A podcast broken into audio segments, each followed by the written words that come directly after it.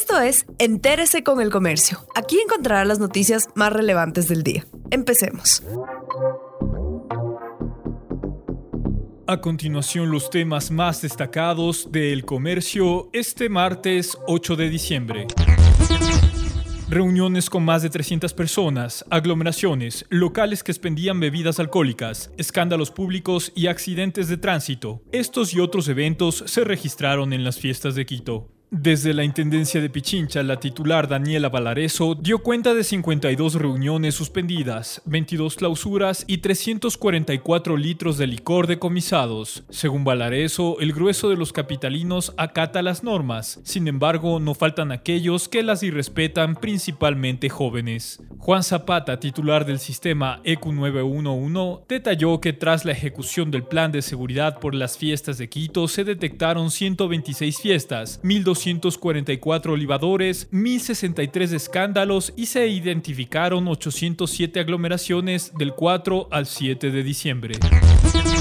Zonas comerciales del país tendrán más seguridad en este mes a propósito de las compras navideñas. Los servicios de inteligencia, investigación y policías preventivos tienen la orden de incrementar los patrullajes antidelincuenciales en las zonas comerciales. La idea es evitar que se perpetren robos a personas o asaltos violentos en los negocios. Los agentes saben que en este mes aumentan esos delitos por la afluencia a mercados, centros comerciales o bahías para las compras navideñas.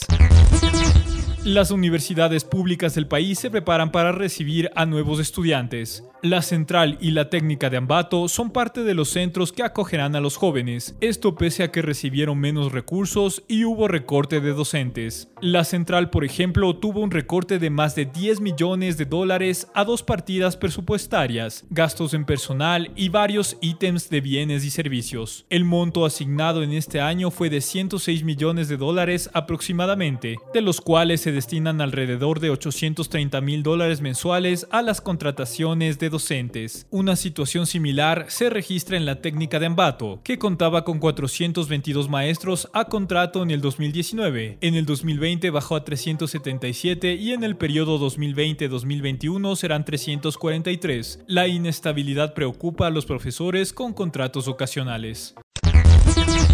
El Bureau of Reclamation de Estados Unidos, una entidad estatal con experiencia en el diseño y construcción de presas y obras hidráulicas, sugirió al gobierno de Ecuador considerar la reubicación de la infraestructura aledaña al río Coca. Esta propuesta se hace porque según la firma americana, las soluciones propuestas por la Corporación Eléctrica del Ecuador para mitigar la erosión regresiva en esta afluente tienen un alto riesgo de falla. Sobre el río Coca está en la central de captación de la hidroeléctrica de Coca-Codo Sinclair, un tramo del oleoducto de crudos pesados del sistema de oleoducto transecuatoriano, del poliducto Xuxufín-Quito y de la carretera Baeza-Lago Agrio. La erosión regresiva que comenzó en febrero ha avanzado 7 6 kilómetros.